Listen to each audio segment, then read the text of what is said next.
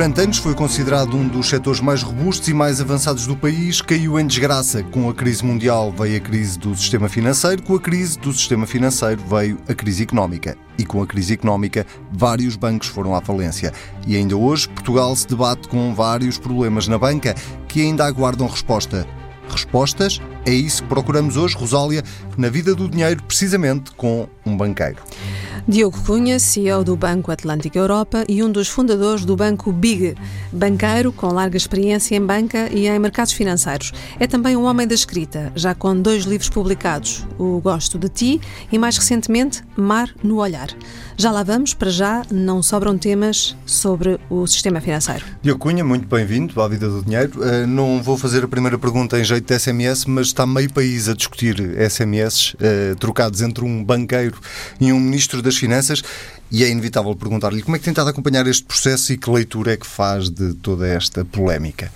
A parte da componente hum, rocambolesca de todo o processo, uh, acho que é desbaratar um ativo muito importante uh, no sistema financeiro, que é a confiança. Ou seja, no final do dia, os consumidores e os clientes bancários estão a assistir a isto uh, e numa componente hum, que podia ser um, evitada, uh, de alguma forma, num setor que a confiança não está no nível mais alto que devia estar, uh, vem também beliscar essa componente. E, para todos os efeitos, acho que é de uma forma hum, desnecessária.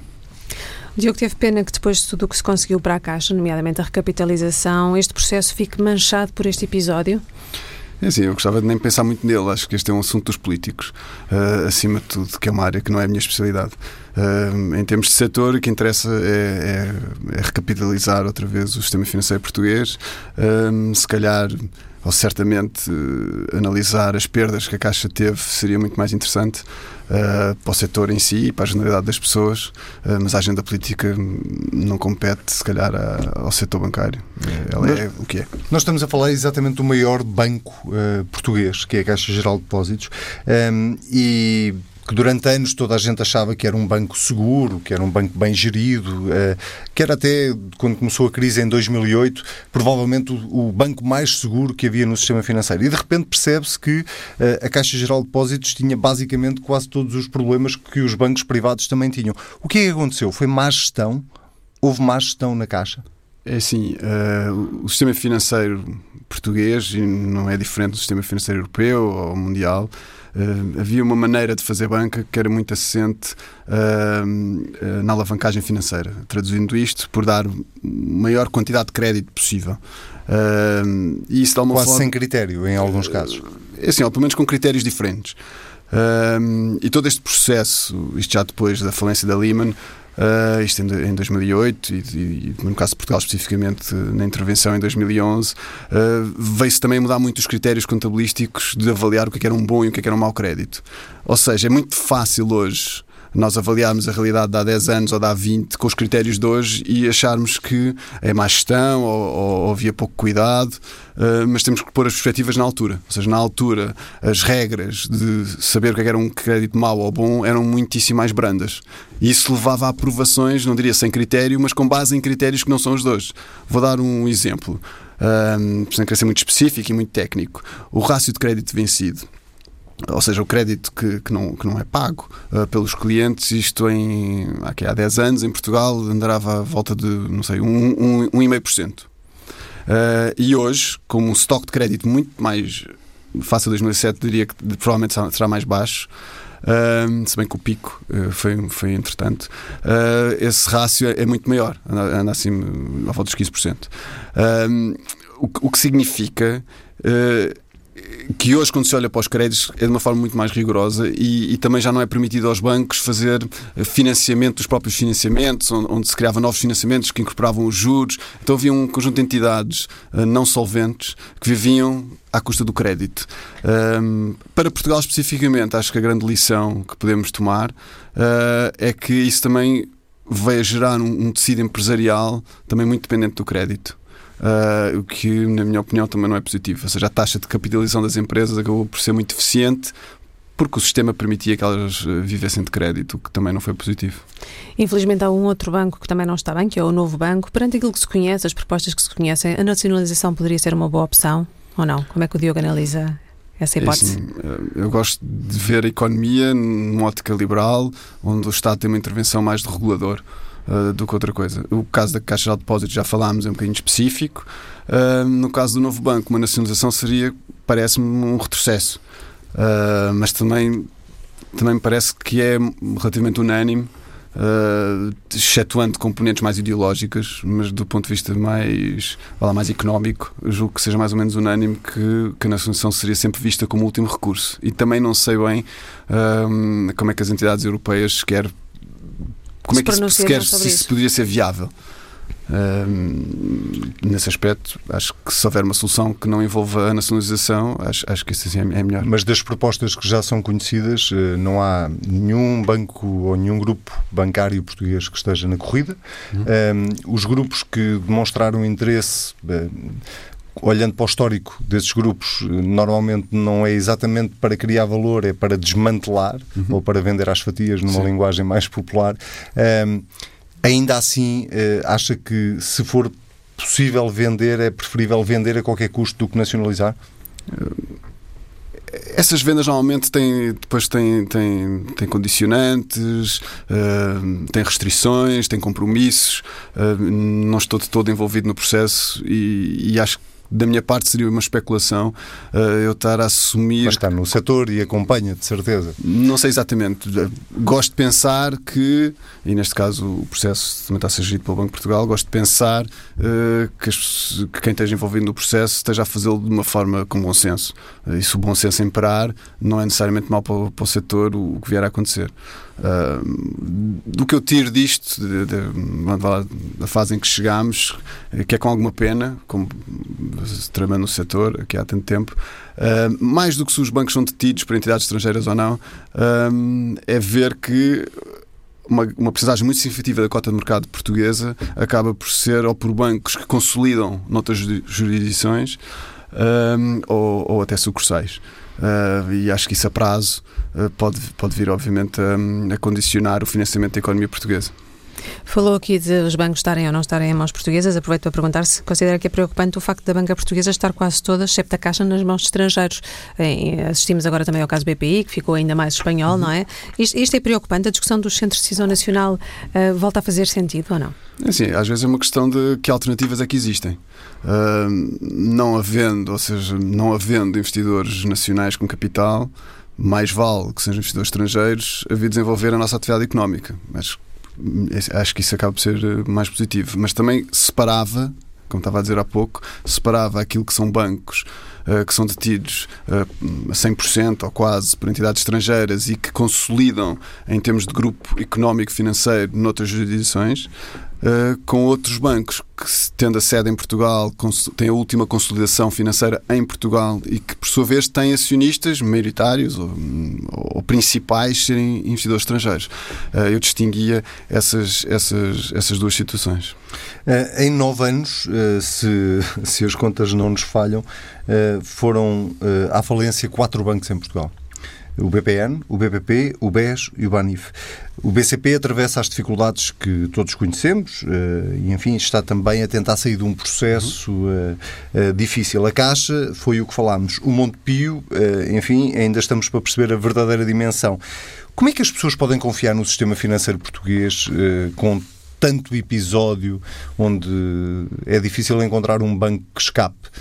Ou uma crise ou uma polémica? Eu acho que a principal nota uh, que as pessoas devem, devem, devem, devem ter uh, é que não houve um único depositante em Portugal que tenha perdido um único euro em todo este processo uh, depositante. Eu não digo entidades que tivessem, enfim, papel comercial, mas depositantes. Mas se olharmos para o que os contribuintes já pagaram, se calhar as contas são outras. Mas aí tínhamos que ver em relação à banca e outros setores, aí temos que ver a contabilidade do Estado e onde é que o Estado tem, tem vindo a, a alocar todos os, os, milhões, os, mil, os bilhões de, de euros uh, que de alguma forma que hoje somam a nossa dívida como, como país e a dívida também privada.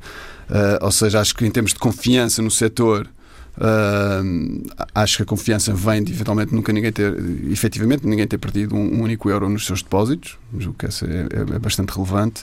Uh, e a outra é que as regras mudaram completamente. Ou seja, o escrutínio que os bancos têm hoje não tem literalmente nada a ver eh, com o que tinham há, há 10 anos ou há 20. Não só as regras mudaram e são muito mais restritas, como o próprio escrutínio dessas regras também é muitíssimo maior. Ou seja, essas duas coisas em combinação fazem que hoje o setor seja um setor completamente diferente uh, do que era há 5 ou há 10 anos, que no fundo o resultado de todas essas perdas que, que, falam resultou dessa, dessa época. Não estamos a falar dos créditos que foram dados há, nos últimos 12 meses. Mas percebe a desconfiança das pessoas em relação ao sistema financeiro hoje em dia? Percebe que há motivos para isso ou acha que não há motivos para Eu acho que não há motivos para a desconfiança, eu acho que há motivos para a desilusão. Eh, eu próprio, como bancário, eh, sinto-me desiludido de fazer parte deste setor. Eh, ou seja, um setor que, de alguma forma, que a sua maior uh, característica é a característica fiduciária. O que é que é fiduciária? É tomar conta do dinheiro dos outros. Uh, com uma atenção ainda maior do que se fosse nosso, uh, e no fundo é isso que aprendemos, desde no fundo é a nossa primeira lição como bancários, e ver que esse, um, lá, que esse património foi de alguma forma um, Uh, desbaratado? Desbaratado, exatamente, a palavra é exatamente essa. Foi desbaratado nestes, nestes últimos anos. Uh, mas eu sou um otimista, ou seja, eu acredito que os bancos têm um papel fundamental na vida das pessoas, que é uma componente que se esquece. Uh, só para terem uma ideia, não sei, cerca de 50% do crédito em Portugal é, é particulares, desses 50%, 80% é crédito de habitação. E se pensarmos nas taxas do crédito de habitação em Portugal, que em muitos casos são negativas neste momento. Uh, se pensarmos a quantidade de sonhos que a banca permitiu que se realizassem, famílias felizes, uh, boas condições de habitabilidade, uh, os bancos, além disso, têm o dinheiro das pessoas, têm os home bankings, têm os multibancos. Quer dizer, pensar em toda a componente positiva que os bancos tiveram e têm, acho que é um setor que basicamente neste momento tem uma, um desajuste em relação à sua percepção pelos seus consumidores e a utilidade que o, que o serviço tem. Uh, e acho que não se deve misturar as duas coisas e deve-se passar para o próximo capítulo. O próximo capítulo será marcado pelas tecnológicas, certamente. Aliás, o lançamento do Big foi uma espécie de fintech na época, se bem me recordo. Um banco muito à frente, já muito tecnológico. Hoje as fintechs são vistas, curiosamente, como uma ameaça à banca tradicional, a banca onde, onde o Diogo está, um, que tem levado ao fecho de balcões, que tem levado aos despedimentos. São mesmo uma ameaça, estas fintech? Eh, são, são, são uma ameaça, principalmente nos sistemas de pagamento. Uh, em Portugal, as fintechs não estão, não estão tão desenvolvidas. Uh, os hábitos financeiros do consumidor português são muito rígidos, apesar de termos esta perspectiva de dizer mal dos bancos, mas depois as pessoas não mudam de banco. são comodistas, será? Todos os bancos que tiveram os problemas, a taxa de mudança de bancos continua a ser muito baixa, o que até é surpreendente.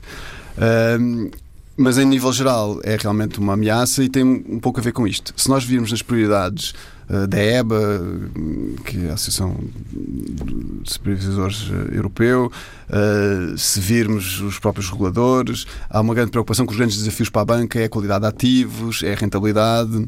E eu não posso discordar mais. Acho que o grande desafio da banca é perceber e antecipar as mudanças de consumo. e é aí que as fintechs entram. As fintechs, obviamente, não têm o, passado ou, o peso de todo este crédito mal parado e a única coisa que se estão a preocupar é fazer novas formas hum, de, de, satisfazer o, lá, as necessidades financeiras dos clientes.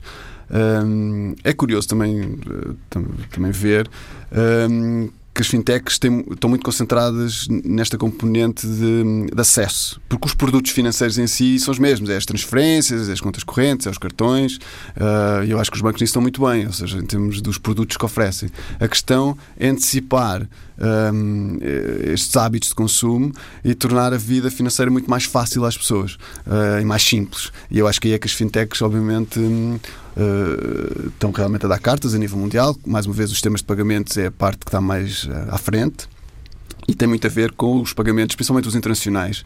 Nós estamos na zona euro, esquecemos um pouco isso, porque já damos isto de moeda uh, única como, como garantida, mas em países que, que, não estão em zonas monetárias, que só têm a sua própria moeda, um, o valor que os bancos cobravam e cobram por estas operações é muitíssimo alto. Uh, mais uma vez, nós já nos esquecemos quando tínhamos escudos e tínhamos que comprar francos e pesetas, essas coisas todas. Agora, ou seja, Hoje esse custo só existe quando vamos, por exemplo, ao Reino Unido, se vamos uh, ter que comprar libras e isso, aí vimos realmente os custos que existem. E as fintechs estão muito, uh, estão muito focadas nesse segmento.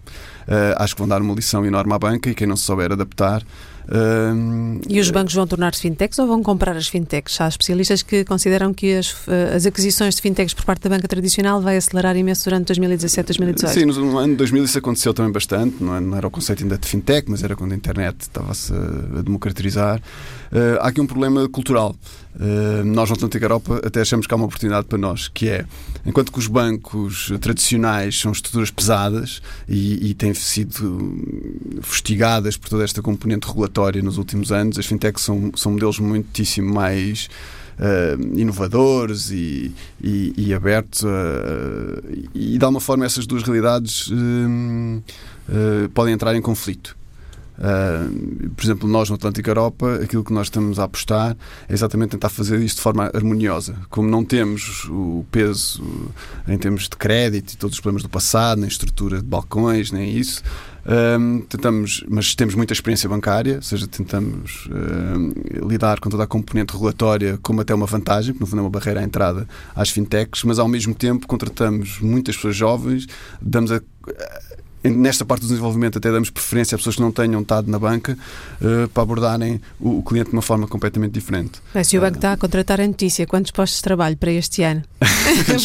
o banco é pequeno, tem só 130 pessoas, mas, mas vamos continuar a, a, recortar, principalmente em áreas como uh, Big Data, uh, programação informática, matemáticos para fazer análise, enfim. Não é aquela típica carreira bancária de, que se contratava, que era o caixa, que depois pessoas tinham a sua evolução no balcão. Uh, a nossa abordagem é muito diferente. Mas não vão abrir eh, mais balcões? Uh, qual, é, qual é o plano para, para, para este ano, nomeadamente, ou para os próximos Sim. anos? É crescer, obviamente, mas de que forma? É assim, uh, nós, nós temos uma percepção do consumidor, ou seja, tentamos identificar o consumidor e, e não estamos a ver o consumidor a ir aos balcões. Uh, eu gosto de sempre fazer uma analogia uh, com as farmácias. Em Portugal, neste momento, e já depois de ter-se reduzido mais de 1.500 balcões, face ao máximo que tivemos em 2010 ou 2011, uh, mesmo assim ainda temos 5 mil balcões. Um, e, e, se formos a ver, eu julgo que teremos próximo de 3 mil farmácias em Portugal.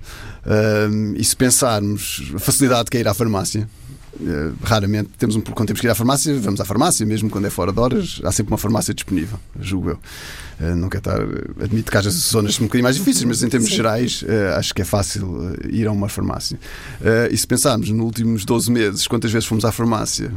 Mesmo para aqueles que tenham a sorte de ter mais saúde, e versus as vezes que fomos ao banco, vamos ver que os 5 mil balcões ainda é uma imensidão de, de balcões. Uh, isso para dizer que achamos que a tendência não é essa, o consumidor não quer ir ao balcão, queremos é criar uh, as condições do nosso serviço para que tudo se possa fazer através de um, de um smartphone, por exemplo, o que não significa que sejamos ortodoxos, ou seja, dizer que nunca vamos ter balcões, ou, dizer, podemos ter um ou outro que se justifica. mas temos uma ambição de ir para outros países na Europa, por exemplo, porque achamos que o modelo tecnológico de banca não, não, não faz sentido uh, se for monopaís. É, uh, falámos há pouco das fintechs, mesmo as fintechs portuguesas de sucesso são aquelas que se internacionalizaram. Ou seja, é um modelo que é necessariamente hum, para internacionalizar porque, precisa, porque as margens são muito pequenas e precisa, e precisa escala. E o Atlântico Europa está a pensar em internacionalizar-se para que países? Uh, bom, já temos um país que temos o pedido no Banco de Portugal, não, não vou estar a anunciar porque, porque isso tem os seus trâmites. Um, Mas é europeu, e, é africano? É... Uh, sim, europeu, europeu. Nós chegámos a abrir, na, abrimos na Namíbia no final de 2015 um, e, e, e, temos um pedido para, para nos expandirmos para outro país europeu uh, que no fundo queremos ver até que ponto é que o nosso modelo de negócio uh, é eficaz para depois expandirmos por, para outros mercados. Uh, acho que não vale a pena também estarmos a internacionalizar se não, formos, se não soubermos fazer bem feito. Uh, e estamos numa fase de transformação grande do banco, uh, exatamente por isso, porque estes, todos estes processos tecnológicos, obviamente, envolvem muita investigação e muita programação e muito desenvolvimento, e é nessa fase em que estamos. E a nível doméstico, há planos de fusões, aquisições, ou acha que é esse o caminho do setor financeiro? Eu, eu recordo que já há muitos anos que em Portugal, cada vez que se fala do, do sistema financeiro, sistematicamente é feito esse diagnóstico de que o caminho há de ser pelo lado das fusões, há demasiados bancos. Eh, é também essa a sua opinião? Sim, acho que esse, essa postura não é só nacional, acho que é europeia também, ou seja, é uma, acho que é uma consequência de um. De, quando há estes fenómenos em que certos setores têm algumas dificuldades, depois é normal haver fusões. Uh, também gosto de comparar com o setor da aviação civil, por exemplo, nos anos no princípio do século, final dos anos 90, que também sofreu grandes dificuldades e, e também eram empresas que achava-se impossível que tivessem que pudessem falir e faliram, como por exemplo a Suíça. E depois disso também aconteceu um, esse renascimento, houve fusões entre companhias aéreas, uh, surgiram novos modelos de negócio, como as low cost. Um, obviamente que os incumbentes não desapareceram, assim como eu não acho que os incumbentes bancários vão desaparecer, mas tem que se reinventar. Uh, e, e, e, em Portugal, por acaso, é um bocadinho mais surpreendente, ou seja, as operações de fusões. Havendo toda a confusão que houve, eu teria à espera que tivesse. tivesse houve tentativas. Houve tentativas. não foi por falta de OPAs. Não foi por falta de OPAs, não, houve mesmo fusões, não é? Agora o, o novo banco, na altura o BES e o BPI, chegaram a estar uh, fusionados. Eu não sei não sei se aquilo durou semanas ou meses, já não me lembro bem, mas hoje em dia parece quase irreal, mas isso aconteceu ou seja, Portugal, não sei, não, não, não, sei dizer, mas acho que é um, é um movimento natural quando as indústrias uh, são, vá lá, são, são desafiadas a mudar. Muito bem. E já que estamos a falar de mercados e de incertezas, há muitas incertezas mundiais e a própria situação do país, Portugal, continua muito pressionado e em janeiro chegamos a vender a dívida a 4%. Como é que nos libertamos disto? É só uma questão de políticas para mudar esta situação? É assim, esta dívida dava quase um direito a um programa autónomo. Uh, um dos principais problemas de Portugal, obviamente, é o peso da sua dívida. Uh, e obviamente, se estamos muito endividados, o preço a que essa dívida se coloca ou não uh, faz uma grande diferença. Ou seja, quando se fala dos 4%, é dívida específica há 10 anos. Uh, que não significa necessariamente que a dívida portuguesa, por exemplo, se Portugal há um ano só, até nos pagam para nos emprestar dinheiro. parece um absurdo, mas isso acontece. Ou seja. Mas isso demonstra também alguma falta de confiança no país, no, não é? É um problema de longo prazo, não se sabe bem o que é que vai acontecer. O programa, por exemplo, do BCE termina no final deste ano, há muitas incertezas, mesmo a nível mundial. Uh, o que é que nós sabemos de Portugal? É? Temos de ser um país mais competitivo, uh, temos de ser um país mais competitivo e isso passa muito por voltarmos a pensar num país que não é só um país de serviços. Uh, há muitos desafios pela frente. Há muitos desafios pela frente. Há coisas que se veem como mais positivas uh, que tem acontecido. Podemos ver isto pela uma ótica mais negativa, que podíamos ir mais longe. Uh, agora que a dívida é um problema que nos vai perseguir nos próximos anos, acho que isso não há a menor dúvida. Nem com alterações das políticas, das políticas públicas, não é? Não, porque a dívida não vai desaparecer. Não vai Se nós desaparecer. pensarmos que é uma grande vitória ter um déficit de 2% negativo, mas o déficit de 2% negativo implica continuar a aumentar a dívida. Uh, porque nesse serviço da dívida só estão juros. Uh, Mas então como é que se resolve o problema da dívida? Renegociando a dívida? É assim, o renegociar a dívida eu diria que é algo que temos a experiência da Grécia, e se voltarmos a 2010, 2009, que havia muitos analistas que faziam alguns paralelos entre Portugal e a Grécia, e hoje, onde, grande, onde uma das principais diferenças entre um país e outro é que a Grécia renegociou a dívida, uh, e, e, e, realmente o caminho que a Grécia fez é um caminho que eu julgo que não haverá nenhum português que queira assistir para o seu país. Portanto, essa opção não deveria estar em cima da mesa sequer. Uh, quer dizer, eu acharia, com, com o que já sabemos uh, dessa experiência, uh, acho que tem um nível de risco perfeitamente injustificado, quer dizer, como é que eu, de uma dimensão que, não, que elimine essa hipótese, ou pelo menos que não seja por nossa iniciativa. O Diogo falou da competitividade da economia portuguesa. A competitividade tem estado assente muito das exportações, pelo menos durante o modelo económico do governo anterior. Uhum. Essas exportações reduziram em, algumas, em alguns casos, em alguns mercados, como Sim. por exemplo Angola. Uh, o Atlântico Europa é um banco de direito comunitário, mas não deixa de estar assente no, na casa-mãe, que é o Atlântico Angola. Sabendo que o Diogo acompanha muito bem uh, esta economia angolana, queria perguntar-lhe o que é que antevê para a economia, se vai recuperar em 2017, quais são os indicadores que os exportadores portugueses podem vislumbrar?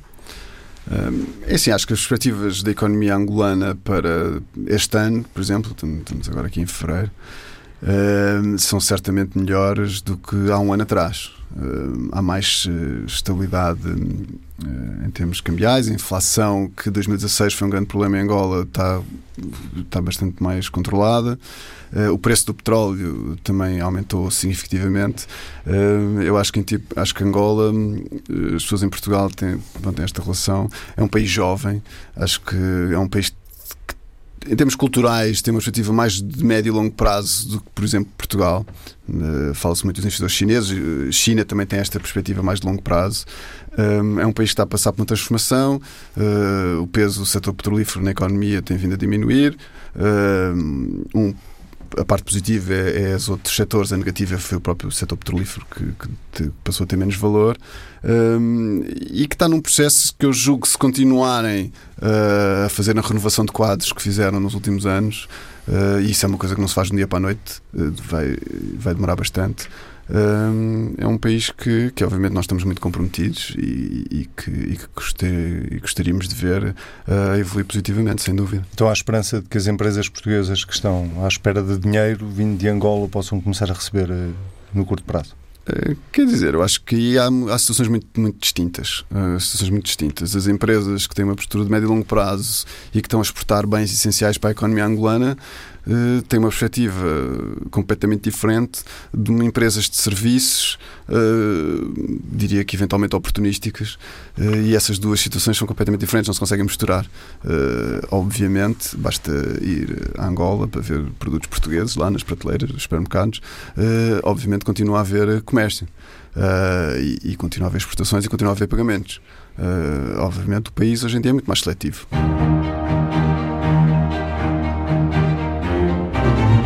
Vamos então ao nosso espaço semanal de análise com o economista João Duque e vamos falar precisamente do setor financeiro. Eh, nos últimos anos a banca tem atravessado uma grave crise, na verdade essa crise ainda não foi completamente ultrapassada.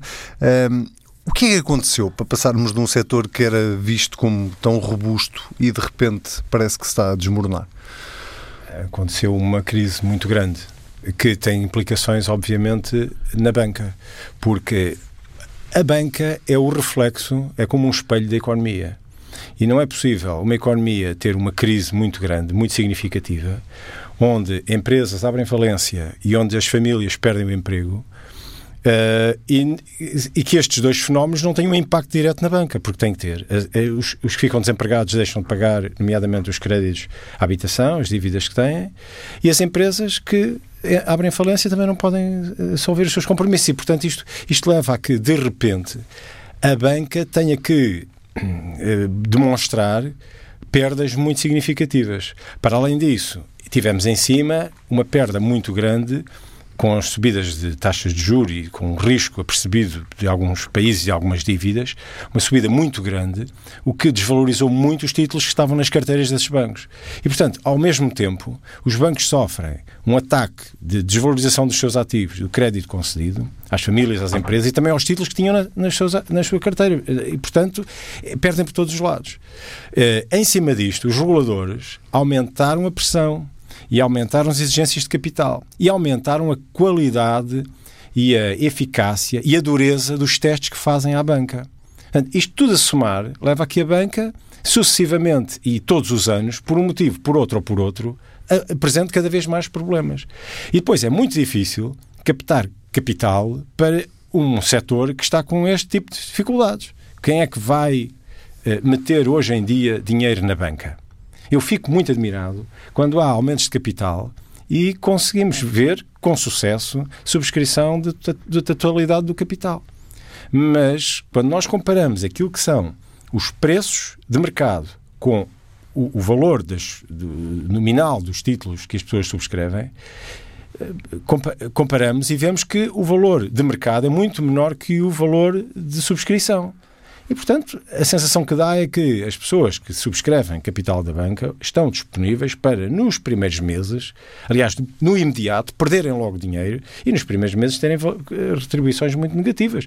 É possível que venham a recuperar, mas, de facto, é assustador de um, de um, modo geral, aquilo que se observa. Veja, até na Alemanha, aqui há poucos anos, aqui há poucos meses, se um artigo, tem talvez um ano, com dados recentes, na própria Alemanha, o, o, a relação, o chamado price to book, que é a relação entre a cotação de uma ação e o seu valor contabilístico, na Alemanha a média do setor era 50%. 50%, isto é, alguém que tem um, valor, um título que diz que tem um euro, se o for vender, recebe 50 cêntimos, em média num setor. Uh, supostamente num país onde as empresas e as famílias estão robustas Claro que tem outros problemas. Uh, tem a dimensão, tem a internacionalização, etc. Mas mesmo nestes mercados se observam estes problemas. Então, como é que em Portugal se explica que uh, ainda vão investidores aos aumentos de capital quando não confiam na banca? Não, é um contrassenso. É, aparentemente é um contrassenso. Há, uh, há, há muitas, há com certeza muitas perspectivas diferentes. E há uma perspectiva que é a posição estratégica. Costuma-se dizer que há bons investimentos e há os estratégicos, não é? Eu já disse isto várias vezes. E, e parece-me que é isto. Há quem invista na banca portuguesa porque tem um outro tipo de uh, análise no investimento que faz. Uh, estamos a pensar, eu estou a pensar em dois tipos de investidores com origens internacionais diferentes. Por exemplo, capital proveniente de Angola e o capital proveniente da China.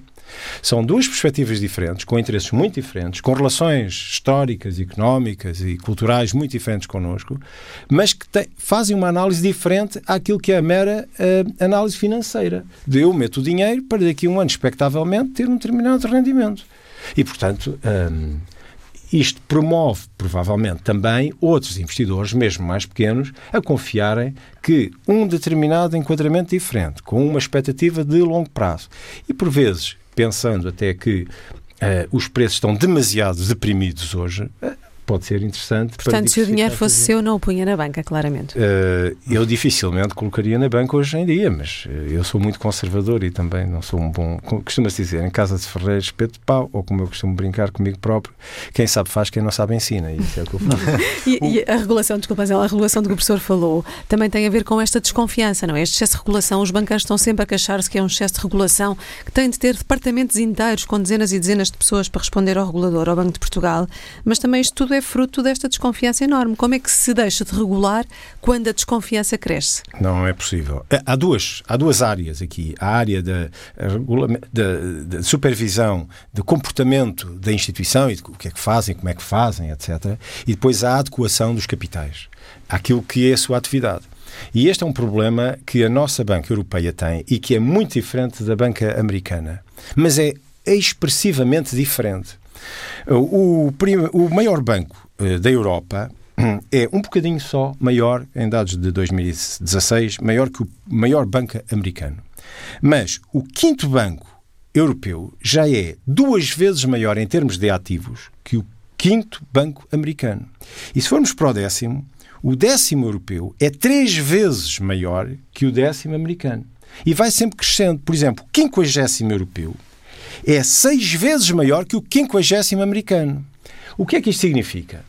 É que, uh, enquanto que na, nos Estados Unidos as pessoas poupam e aplicam de duas maneiras, ou através da banca, ou através diretamente dos títulos emitidos pelas empresas. E, portanto, financiam a economia assim de modo indireto através da banca e de modo direto através dos títulos. Na Europa, a canalização do financiamento faz-se excessivamente através da banca. Portanto, toda a gente vai para a banca e quem precisa de dinheiro vai pedir dinheiro emprestado à banca. Tem um problema gravíssimo é que assim que a economia começa a perder gás, as empresas começam a abanar e, enquanto nos Estados Unidos uh, a relação é direta com os investidores e dizem: Bom, meus amigos, eu não posso pagar as obrigações, desculpe, não posso, não tenho dinheiro, olha, perdeu. Uh, aqui não. Aqui as pessoas têm sempre justificação, porque as empresas começam a não pagar, os bancos começam a se sobrar e as pessoas começam a dizer que depositaram no banco, não emprestaram à empresa. E, portanto, precisa, querem o seu dinheiro de volta. E por isso a grande questão da Banca Europeia é ter segurança por um lado, mas por outro, ter uma perspectiva estratégica que eu parece que devia eh, insistir-se, que era na redução da dimensão da banca face à economia em geral. É, desses fatores todos que, que apontou aí, não fica a faltar também a questão da, dos maus, eh, eh, da má gestão que aconteceu, por exemplo, em alguns bancos em Portugal, em créditos, chamadas imparidades que hoje toda a gente fala. Não houve alguma irresponsabilidade na concessão de crédito, por exemplo? bom, terá havido alguma, provavelmente, porque há níveis de imparidade que nós dificilmente entendemos. Quer dizer, Basta olhar para a valores... Caixa Geral de Depósitos e perceber eh, Exatamente. o que está a passar. Pronto, e, e, e, e, é um bocadinho difícil perceber como é que uh, se chega a volumar uma dimensão tão grande de créditos, uh, de, não, de, portanto, que, que não, não, não, como se chamam os non-performing loans, não é? portanto, aqueles créditos que não estão a cumprir, como é que se conseguem ser tão, tão grandes face aos ativos? Alguns, resultado da crise, como já disse. Outros, seguramente, por favores e por relações que não têm nada a ver com relações económicas ou negócio. Muito bem, professor João Duque, muito obrigado. Até para a semana. Muito obrigada, até para a semana. Falta só a nossa rubrica habitual de poupança. Esta semana explicamos como poupar nos combustíveis com a jornalista do Dinheiro Vivo, Joana Rebelo Moraes. O Governo anunciou recentemente que não vai fazer a reavaliação trimestral do imposto sobre os produtos petrolíferos. Em termos práticos, o preço do gasóleo vai manter-se e o da gasolina vai baixar, diz o Ministério das Finanças. Mas a oposição diz que o Governo tem que descer o imposto para compensar as famílias. Os combustíveis ainda representam uma grande fatia do orçamento familiar, por isso, saiba que há pequenos truques que o ajudam a reduzir o gasto. Em primeiro lugar, consulte o site da Direção-Geral de Energia e Geologia para obter informação sobre os preços dos combustíveis. Assim, vai saber quais os postos mais baratos da sua zona. Depois, não se esqueça de manter a pressão correta nos pneus do carro e de não transportar carga desnecessária. Muito importante, tente ter uma condução suave, sem travagens bruscas nem acelerações repentinas. Opte por mudanças mais altas e esqueça o ponto morto nas descidas. Na verdade, gasta mais. Se o seu carro tiver sistemas como o Start and Stop ou o Cruise Control, utilize-os. São pensados para reduzir os consumos. Se puder adotar medidas mais drásticas, avalie se precisa mesmo do carro. Há várias opções: transportes públicos ou até a boleia de algum colega de trabalho, amigo ou vizinho que na sua deslocação diária passe no seu destino. Além de repartir as despesas, vai ajudar o ambiente. A Vida do Dinheiro fica por aqui. Estamos de regresso de hoje a uma semana. Já sabe, pode ler tudo nas páginas do Dinheiro Vivo, na edição em papel do DN e do JN e ouvir as vezes quiser em tsf.pt. Até para a semana.